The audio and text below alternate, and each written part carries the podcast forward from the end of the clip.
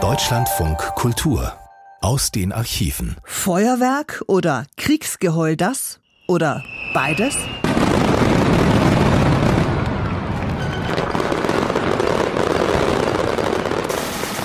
Willkommen zu dieser ersten Ausgabe der Sendung aus den Archiven in Deutschlandfunk Kultur in diesem Jahr. Ich bin Isabella Kohler. Hallo und ein gutes Neues Ihnen. Wir starten heute in dieses Jahr 2024 mit einer der originellsten Figuren der deutschen Literatur. Feuilletonist, Romanautor und gleichzeitig überzeugter Pazifist sowie linker Demokrat, kurz einer der bedeutendsten Intellektuellen und Publizisten der Weimarer Republik. Der unmittelbar nach der Rückkehr aus dem Ersten Weltkrieg im November 1918 dies notierte. Die Umstände der Zeit würden ein von Nachdenklichkeit bestimmtes Handeln erfordern. Deshalb unser Thema heute? Krieg dem Kriege. Die Aktualität des Kurt Tucholsky. Kurt Tucholsky hat sich mit spitzer Feder und viel bissigem Humor für eine demokratische Gesellschaft eingesetzt. Das hat Kulturstaatsministerin Claudia Roth erst vor wenigen Wochen gesagt. Er sei Nationalismus, Militarismus und Faschismus mutig entgegengetreten. Zitat Roth Die Beschäftigung mit seinem Leben und Wirken brauchen wir gerade in diesen Zeiten dringend. Mehr Werbung für diese unsere Sendestrecke aus den Archiven von oberster Stelle war nie. Wie? Das war Zufall. Vorsicht!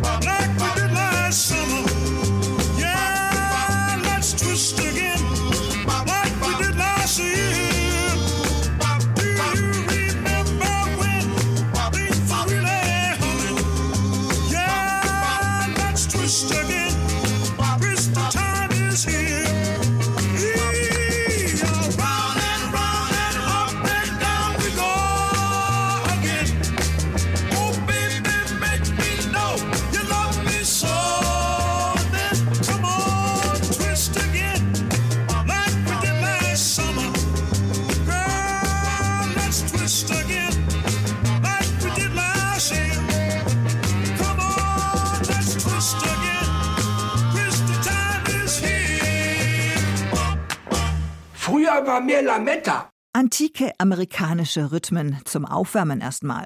Kurt Tucholsky, der von 1890 bis 1935 lebte, wurde von Erich Kästner einmal wie folgt umschrieben. Ein kleiner, dicker Berliner, der mit der Schreibmaschine eine Katastrophe aufhalten wollte. Heute dagegen müsste der kleine Kurt schon im Lieferando-Style rund um die Welt heizen, um dieselbige zu befrieden. Abnehmen hier also möglich damals wie heute auch ohne Weight Watchers. Wer ist Kurt Tucholsky? Tucholsky war brillant. Er war ein Prophet, wenn er hellsichtig das bevorstehende Unglück seines Vaterlandes beschrieb, das sich bald daran machen würde, auch seine Bücher, meist unter Pseudonymen geschrieben, zu verbrennen. Als die Weimarer Demokratie dann vollends untergeht, weilt Tucholsky in der Schweiz. Später findet er in Schweden ein Exil. Die Nazis bürgern ihn aus. So einer passt nicht ins Glied. Jude, linker Literat, der Kafka kannte und schätzte, Journalist, Pazifist, unermüdlicher Verteidiger der Republik und Gegner der Bewegung. Heilslehre war nix für Tucholsky, weder die faschistische noch die kommunistische. Dass er Kommunist war, Fake News. Aber er war Antifaschist, weshalb ihn die DDR posthum dann auch ganz doll lieb hatte. Und vice versa versteht sich, Gegenwehr im Grab immer ein bisschen schwierig. Jetzt aber kommen wir zu etwas völlig anderem. Der streitbare Publizist Tucholsky war gleichzeitig auch ein wundervoller Lyriker. Eines wusste der Unbequeme schnell und genau. Krieg gleich Mord. Auf diese einfache Formel brachte er den Wahnwitz dessen, was heute in russischen Medien in zynischem Euphemismen benannt wird und doch nichts anderes ist als ein Krieg. Welchen Rat würde der Friedensfreund uns heute geben? Hören Sie sein berühmtes Antikriegsgedicht, jegliche Form von Militarismus niedergewalzt in schlappen 349 Wörtern und acht Strophen. Krieg dem Kriege von Kurt Tucholsky 1919 Sie lagen vier Jahre im Schützengraben. Zeit, große Zeit. Sie froren und waren verlaust und haben daheim eine Frau und zwei kleine Knaben. Weit, weit. Und keiner, der ihnen die Wahrheit sagt. Und keiner, der aufzubegehren wagt, Monat um Monat, Jahr um Jahr. Und wenn mal einer auf Urlaub war, sah er zu Hause die dicken Bäuche. Und es fraßen dort um sich wie eine Seuche der Tanz, die Gier, das Schiebergeschäft. Und die Horde alldeutscher Skribenten kläfft. Krieg, Krieg, großer Sieg, Sieg in Albanien und Sieg in Flandern. Und es starben die andern, die andern, die andern. Sie sahen die Kameraden fallen. Das war das Schicksal bei fast allen. Verwundung, Qual wie ein Tier und Tod. Ein kleiner Fleck, schmutzig rot, und man trug sie fort und scharrte sie ein. Wer wird wohl der Nächste sein? Und ein Schrei von Millionen stieg auf zu den Sternen. Werden die Menschen es niemals lernen?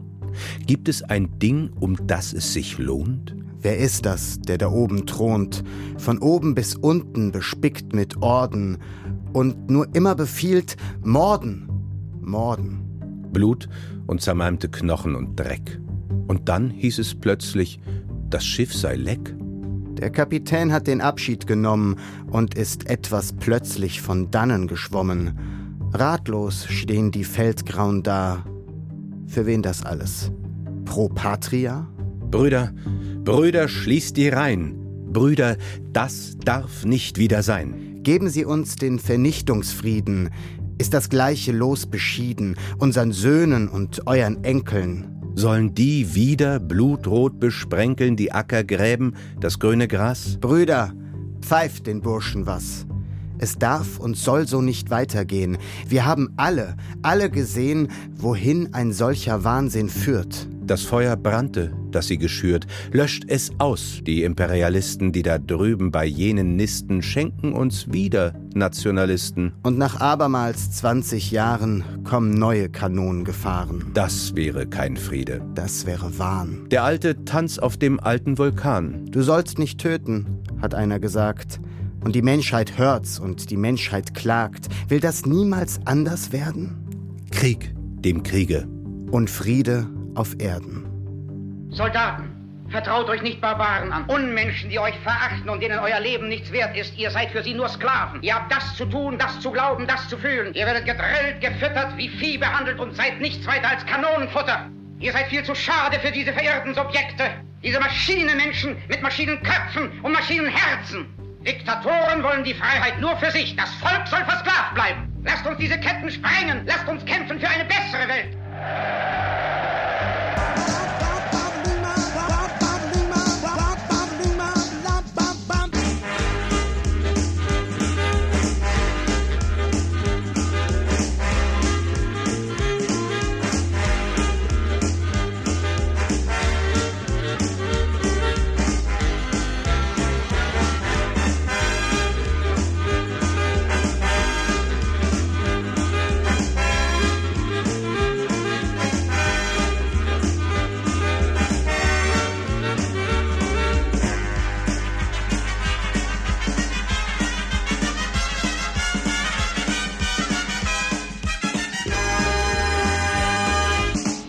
Da gab es vier Jahre lang ganze Quadratmeilen Landes, auf denen war der Mord obligatorisch, während er eine halbe Stunde davon entfernt ebenso streng verboten war.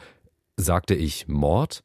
Natürlich, Mord. Soldaten sind Mörder. Eine Aussage mit Folgen. Gegen den Pazifisten Karl von Ossietzky, der Chefredakteur der Wochenzeitung Die Weltbühne war, wurde Anklage erhoben, weil er Kurt Tucholskys Ausspruch Soldaten sind Mörder druckte.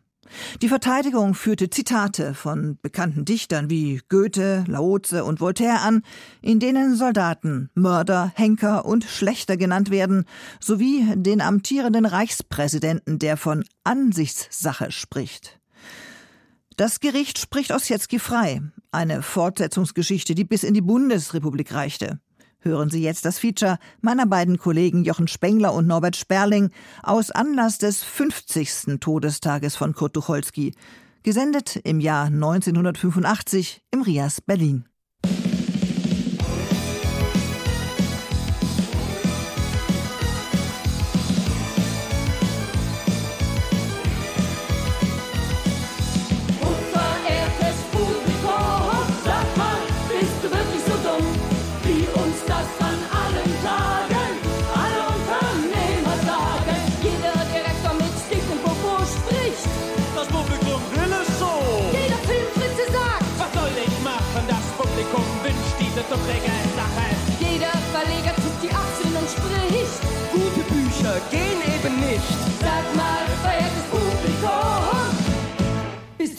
So dumm? Kurt Tucholsky, Schriftsteller, Dichter.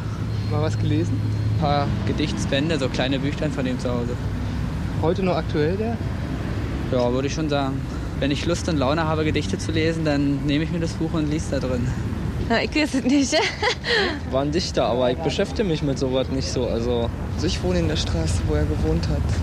In der Lübecker Straße, ja. Also gehört habe ich das mal, aber ich weiß jetzt nicht in welchem Zusammenhang. Kurt Tucholsky, du hast ein Schriftsteller gewesen. I don't know. Echt? Nee, weiß ich wirklich nicht. Ey, kann ich dir nicht sagen, Ich hab ihn gerade gefragt, was, was war ein Kurt Tucholsky, weiß ich nicht. So dumm,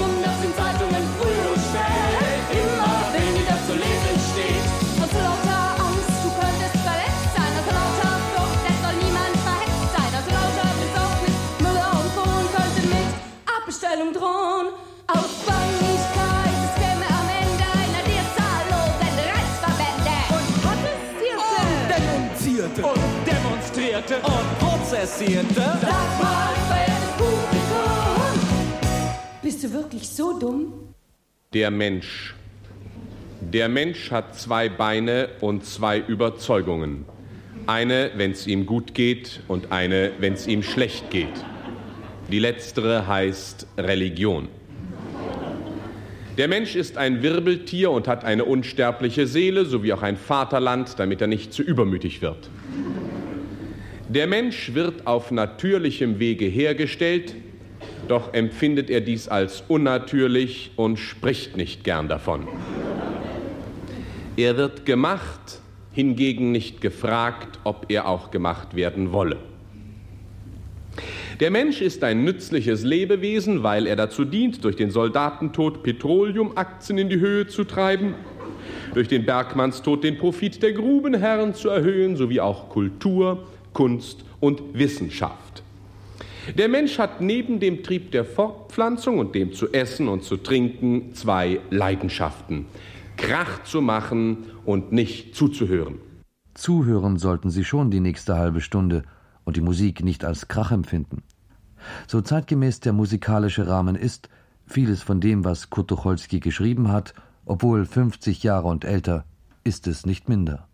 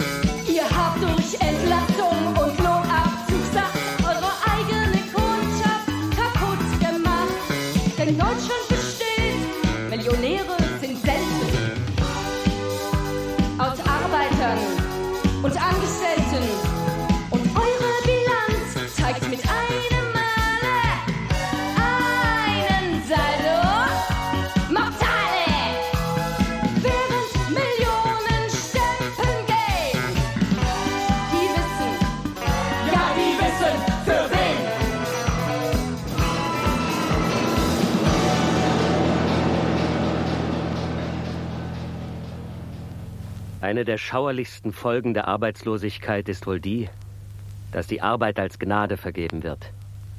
Es ist wie im Krieg. Wer die Butter hat, wird frech.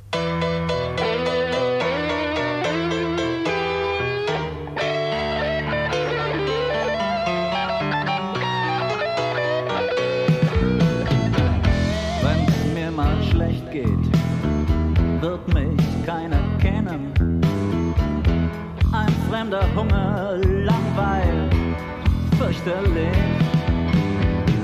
Und mancher sagt, hört ihr den Namen nennen? Ja, ich erinnere mich an allen Türen klingle ich vergebens. Ich schlucke so, wenn ich da draußen stehe. Es bleibt als Fazit eines ganzen Lebens. Mein Gott, das ist passé.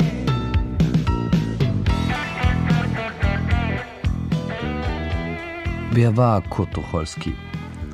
Am 8. Januar 1890 wurde er in Berlin geboren und heute vor 50 Jahren schied er im schwedischen Exil freiwillig aus dem Leben. Bitte lach mich nicht aus, dass ich immerzu hin und her schwanke. Die Sache ist sehr einfach. Ich habe ein böses Gewissen. Die Frage Deutschland ist für mich gelöst. Ich hasse das Land nicht. Ich verachte es. Das schrieb Tucholsky zwei Tage vor seinem Freitod an seine Freundin Hedwig Müller nach Zürich. Der Ekel und Schmerz über das, was in Deutschland und Europa nicht erst seit 1933 vorging, hatte ihn vorher schon verstummen lassen und trieb ihn bereits 1924 aus Deutschland fort. Er war einer der produktivsten und engagiertesten Schreiber der jungen Deutschen Republik, der die großen Fehler der Politiker genauso anging wie die kleinen Schwächen des Alltags. 1934 bemühte er sich um die schwedische Staatsbürgerschaft und verfasste dazu folgenden Lebenslauf. Kurt Tucholsky über Kurt Tucholsky. Sohn des Kaufmanns Alex Tucholsky und seiner Ehefrau Doris. Er besuchte Gymnasien in Stettin und in Berlin und bestand im Jahre 1909 die Reifeprüfung. Er studierte in Berlin und in Genf Jura und promovierte im Jahre 1914 in Jena. Im April 1915 wurde Tucholsky zum Heeresdienst eingezogen. Er war dreieinhalb Jahre Soldat. Nach dem Kriege war Tucholsky Leiter des Ulk, der humoristischen Beilage des Berliner Tageblatt. Im Jahre 1924 ging Tucholsky als fester Mitarbeiter der Berliner Wochenschrift Die Weltbühne und der Vossischen Zeitung nach Paris, wo er sich bis zum Jahre 1929 aufhielt. Neben der literarischen Arbeit hat sich Tucholsky vom Jahre 1913 bis zum Jahre 1930 als Pazifist schärfster Richtung in Deutschland betätigt. Seine Betätigung in dieser Richtung bewegte sich im Rahmen der Gesetze. Er ist nicht bestraft.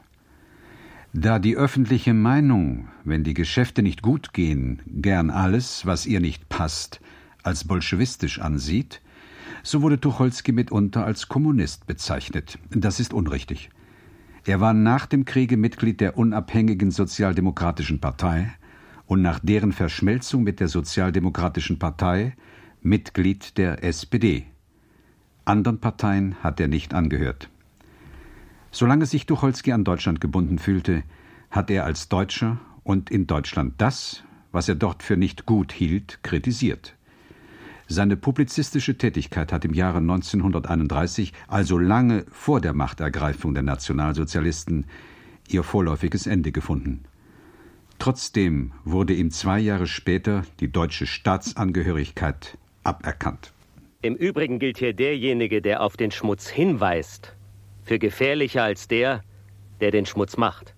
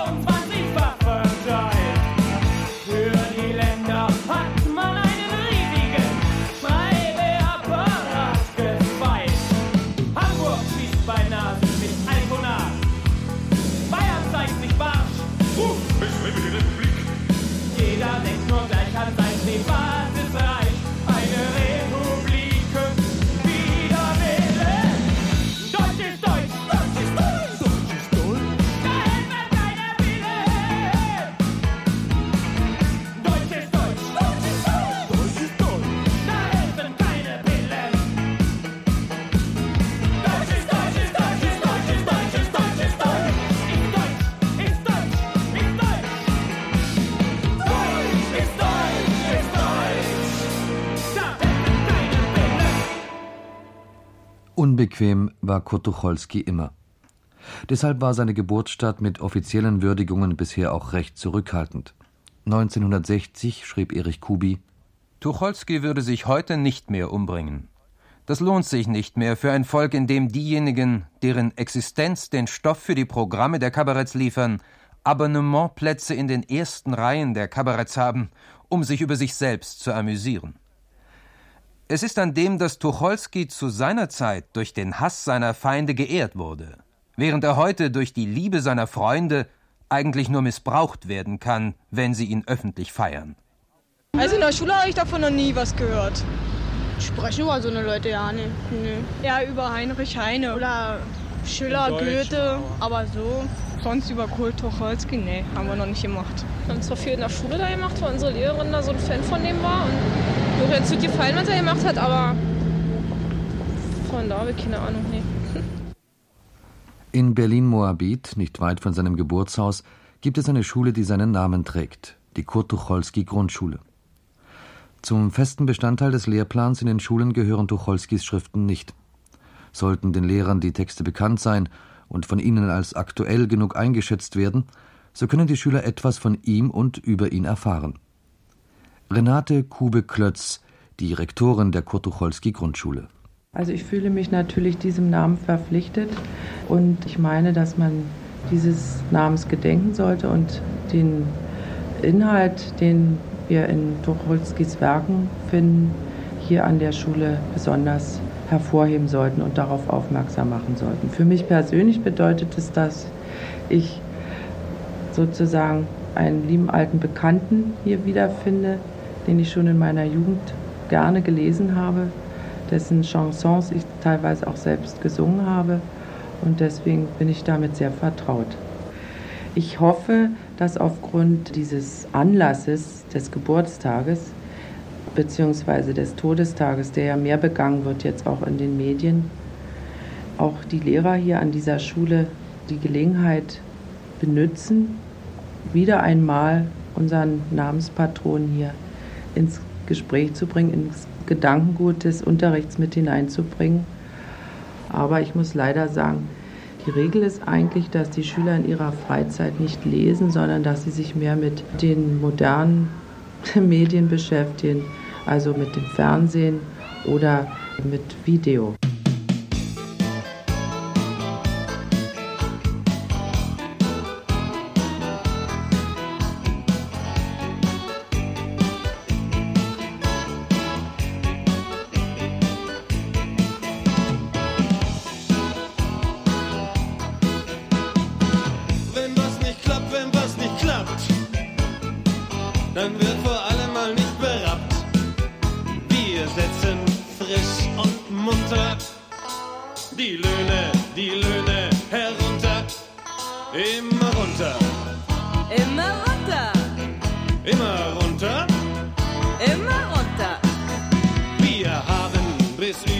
Die Ohren bei unseren Geschäften verloren. Unser Geld ist in allen Welten Kapital und Zinsen und Zubehör. Kapital und Zinsen und Zubehör. So lassen wir denn unser großes Malheur nur einen, nur einen entgelten. Den, der sich nicht mehr wehren kann, den Angestellten. Den Arbeitsmann, den Hund, den Moskau verhetzte. Den nehmen wir nun das Letzte. Arbeiterblut muss man keltern. Wir sparen an den Gehältern. Immer runter, Immer runter, immer runter.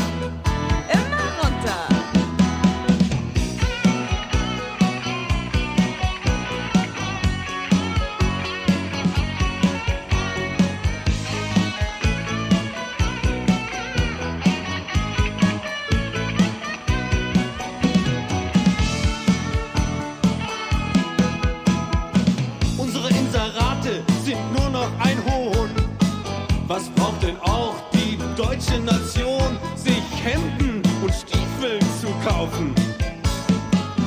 Soll sie doch barfuß laufen.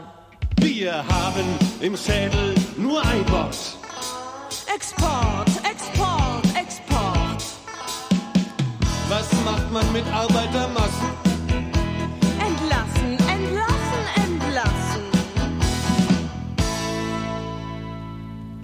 Vielen Jugendlichen sind Videos und leicht konsumierbare Unterhaltung näher. Aber es gibt sie auch, die Tucholsky-Interessierten und Liebhaber, die erkannt haben, dass er in vielen Schriften nichts an Aktualität eingebüßt hat. Viel gelesen, aber ich lese heute auch noch. Also immer mal wieder so kleine Geschichten. Ne? Tiger, Panther und Co. Solche Sachen sind halt immer noch toll zum Lesen. So als Satiriker auch für heute. Ne? Ja, es ist aus meiner Sicht aus ein ganz angenehmer Dichter, den ich auch ganz gern gelesen habe, aber allerdings erst viel zu spät kennengelernt habe. Was hast du von ihm gelesen? Äh, so bunte Schriften unter den Pseudonymen, die Sachen so wie Theo Tiger und Ignaz Frobel, also wo er halt die ganze Gesellschaft ironisiert hat und in alle möglichen Rollen reingeschlüpft ist. Also mit, mit der Kritik an dem ganzen bürokratischen Wesen, mit der Kritik am Staat kann ich mich eigentlich noch ziemlich identifizieren. Finde ihn also auch noch ziemlich aktuell. Habe mich auch mit anderen Leuten darüber unterhalten, die haben gesagt, Tucholsky ist halt bei bestimmten Leuten oder best- bestimmten Szenenleuten ist es in und man muss ihn gelesen haben, aber es ist, bleibt immer auf dem Niveau des Insiders oder so, wer sich dafür interessiert, für politische Schriften oder so. Aber grundsätzlich würde ich sagen, wird dafür nichts getan. Ich finde es ein toller Mann und der hat viel vermocht, also mittels seiner literarischen Tätigkeit. Über die kleinen Parlamente zum Beispiel. Und- das erinnert mich ja an die BVV und die Bezirksverwaltungsversammlung. Und hat also heute noch einen aktuellen Bezug. Ja, klar. Der als Asylant gestorben ist in Deutschland oder vielmehr ist er in Schweden gestorben. Ne? Der hat einen aktuellen Bezug. Horst Peters, Amtsleiter der Stadtbücherei Tiergarten. Tucholsky erschließt sich einem erst, wenn man eine gewisse Lebenserfahrung hat und dabei unter anderem eben seine Zeit gut kennt. Dann erst hat man die Möglichkeit, Tucholsky richtig gehen zu genießen. Er ist auf jeden Fall aktuell, denn das, was er seinerzeit hat sagen müssen, muss wenn er heute lebte, muss heute auch genauso oder noch schärfer gesagt werden. Von daher hat er überhaupt nicht an Schärfe und Bissigkeit und Prägnanz der in seinen Formulierungen eingebüßt. Der Staatsbürger, der träge ist, der schläfrig ist, der die da oben machen lässt, hat sich im Grunde auch durch das äh, tausendjährige Reich und die Zeit danach nicht verändert. Wir haben es heute genauso mit einem Gehorsam zu tun, wie es in seiner Zeit war. Wir haben allerdings heute auch eine große Gruppe in der Bevölkerung, die wach genug ist, um zu erkennen, dass eben Tucholsky etwas zu sagen hat und die ihn äh, auf diese Weise auch immer äh, stark fördert. Dass heute gefordert wird, nicht nur Tucholsky zu ehren, damit, dass man eben eine Schule, eine Bibliothek nach ihm benennt, sondern die auch fordert, dass eine Straße, ein Geburtshaus neu belebt wird. Diese Gruppe ist da und ich begrüße das, dass sie da ist, denn sie zeigt, wie stark Tucholsky heute schon an Boden gewonnen hat.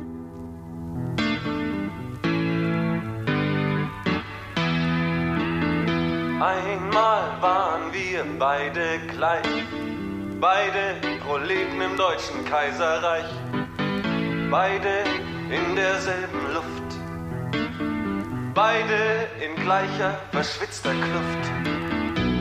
Dieselbe Werkstatt, derselbe Lohn, derselbe Meister, dieselbe Fron, beide dasselbe elende Küchenloch. Genosse, Erinnerst du dich noch? Aber du, Genosse, warst flinker als ich. Dich drehen, das konntest du meisterlich. Wir mussten leiden, ohne zu klagen.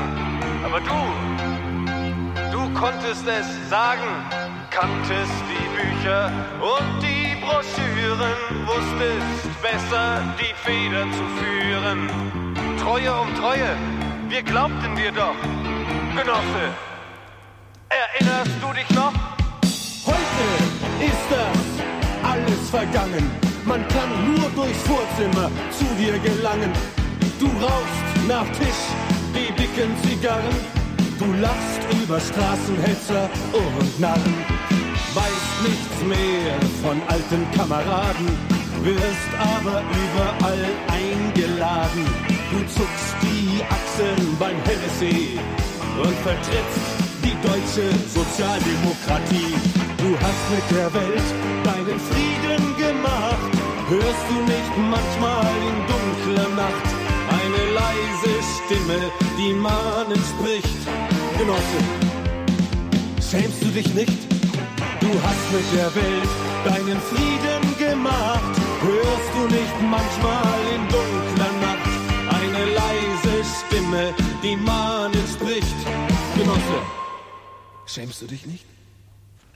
Auch die andere Hälfte der Stadt, Ostberlin, erhebt Anspruch, die Geburtsstadt Kurt Tucholskys zu sein und vor allem rechtmäßiger Erbe, aber nur soweit es in die offizielle Linie passt.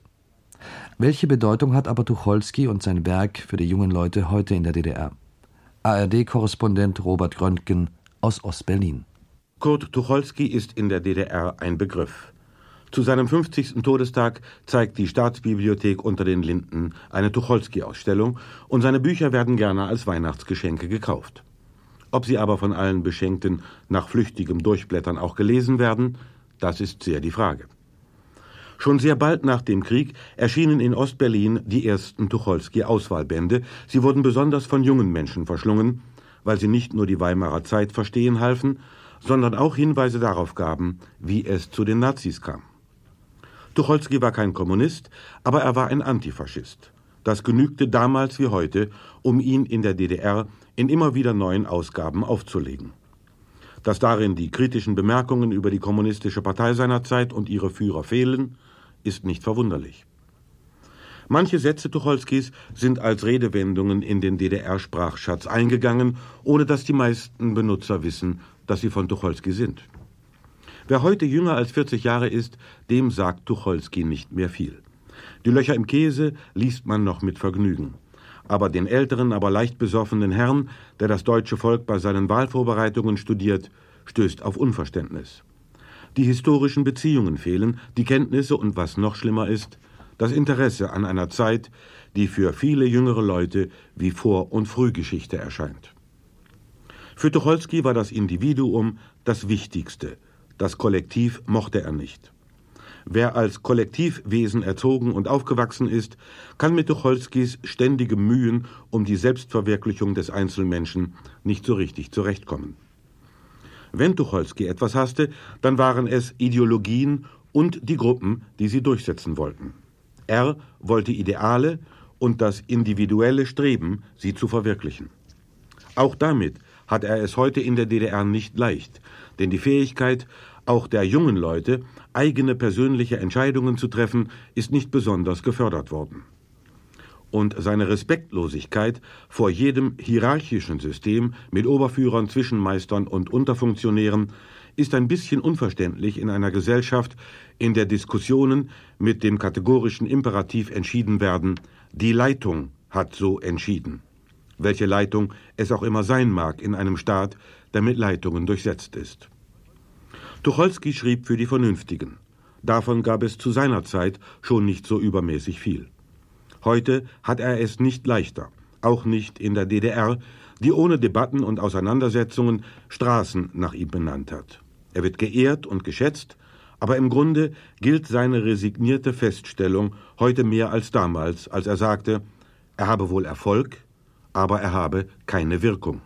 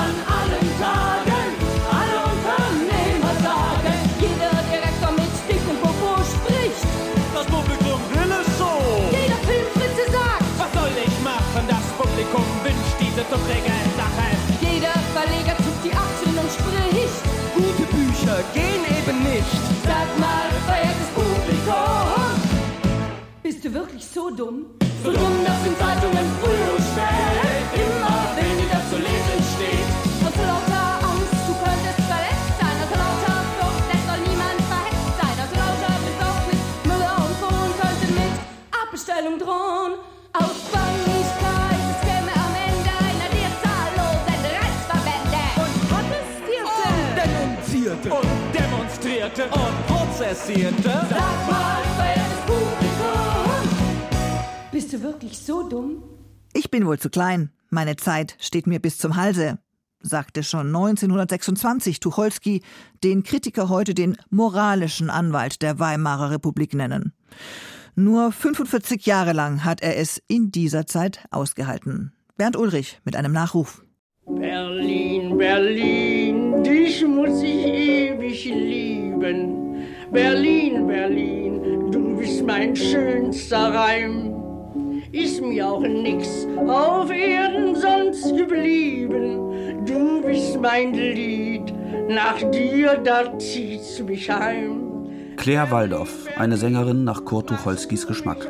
Früh schon hat er sie journalistisch begleitet, so im Mai 1913, damals für die Schaubühne, die spätere Weltbühne, seines Mentors und Freundes Siegfried Jakobson. Die Waldorf. Der Typ wird häufiger. Jene steht da mit hängenden Armen, das hat sie gelernt, mit stillvergnügtem Gesicht, das hat sie auch gelernt, und singt. Das hat sie nicht gelernt. Ihre Technik ist unmöglich und unübertragbar. Hunderte machen das nach und man kann vielleicht sagen, dass so ein neuer Stil entstanden ist. Aber erreicht wird es von niemand. Doch Tucholsky darf nicht auf Couplets und Chansons reduziert werden. Und auch nicht auf die bis heute in hohen Auflagen erscheinenden Reisebücher und Erzählungen. Etwa auf die Sommer- und Liebesgeschichte Schloss Kripsholm. Für 1a 47407 gewidmet also einer Autonummer, nämlich der von Lisa Matthias, seiner damaligen Freundin. Aber derlei verblasst neben seiner oft verzweifelten, mitunter naiven, bisweilen bösen und auch bösartigen Kritik an der Weimarer Republik, am immer noch lebendigen deutschen Militarismus und der parteiischen Justiz. All dies in seinem richtigen wie im Namen von insgesamt vier Pseudonymen. Mit fünf PS nannte das Tucholsky. Im Vorwort zum gleichnamigen ersten Sammelband seiner Arbeiten von 1928 heißt es Wir sind fünf Finger an einer Hand. Der auf dem Titelblatt und Ignaz Wrobel, Peter Panther, Theobald Tiger, Kaspar Hauser. Und es war auch nützlich, fünfmal vorhanden zu sein. Denn wer glaubt in Deutschland einem politischen Schriftsteller Humor, dem Satiriker Ernst, dem Verspielten Kenntnis des Strafgesetzbuches, dem Städteschilderer lustige Verse? Humor diskreditiert.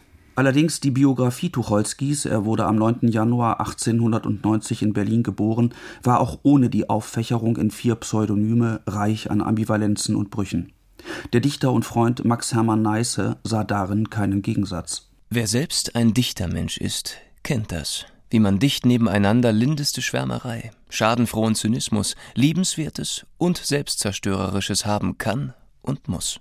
Gewiss, aber ist dadurch auch, um nur einen der Lebenswidersprüche zu nennen, Tucholskys Verhalten während des Ersten Weltkrieges gedeckt? In jenen Jahren diente er sich vom einfachen Schipper bis zum Feldpolizeikommissar im Offiziersrang hoch, gründete und betreute eine Armeezeitung und verfasste noch im Oktober 1918 Durchhaltegedichte. Sein Biograf Michael Hepp Die Schärfe, in der er später vor allem mit den Etappenoffizieren abrechnete, steht in deutlichem Kontrast zu seiner eigenen Haltung während des Krieges. Was Tucholsky später so vehement anklagte, war auch ein Stück seines eigenen Verhaltens. Die Militaria-Artikel waren eine Art öffentliche Selbstanalyse.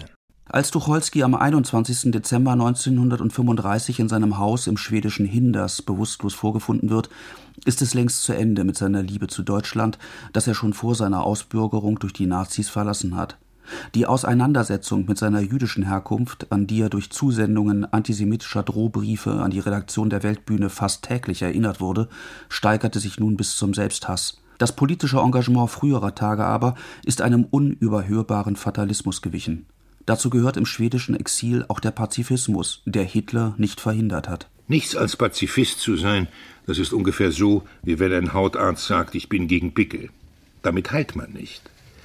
Ich weiß Bescheid, denn ich habe diese Irrtümer hinter mir. Man kann sich nur aggressiv verteidigen. Das ist so. Kurt Tucholsky stirbt noch am Abend des 21. Dezember 1935, kurz vor seinem 46. Geburtstag in einem Göteborger Krankenhaus. Bis heute ist ungeklärt, ob er sich durch einen beabsichtigten oder zufälligen Selbstmord um sein Leben brachte. Der Freund Walter Hasenklever schreibt in einem Brief Ich habe ihn tief und aufrichtig geliebt. Wir wollen eine Flasche Burgunder, den Wein, den er am meisten geliebt hat, zu seinem Gedächtnis trinken. Dann wollen wir eine schöne Seite aus seinen Büchern lesen und einen seiner wundervollen Briefe. Krieg dem Kriege. Die Aktualität des Kurt Tucholsky. Das war's für heute von den Archiven. Ich bin Isabella Kohler und sag Tschüss, bis zum nächsten Mal. Dann geht es bei uns um den Märtyrer des Prager Frühlings, um den Studenten Jan Pallach, der sich vor 55 Jahren auf dem Prager Wenzelsplatz verbrannte, aus Protest gegen den Einmarsch des Warschauer Pakts in die Tschechoslowakei.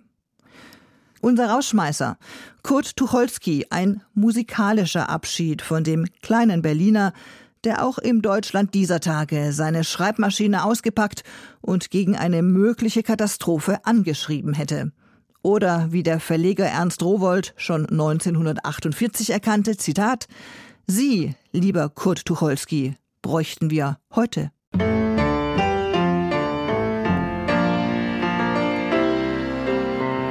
Schlafen Sie gut, Herr Tucholsky. Zum Ausstieg weh es bald wieder Zeit. Die Welt zu beschreiben heißt sich zu vertreiben.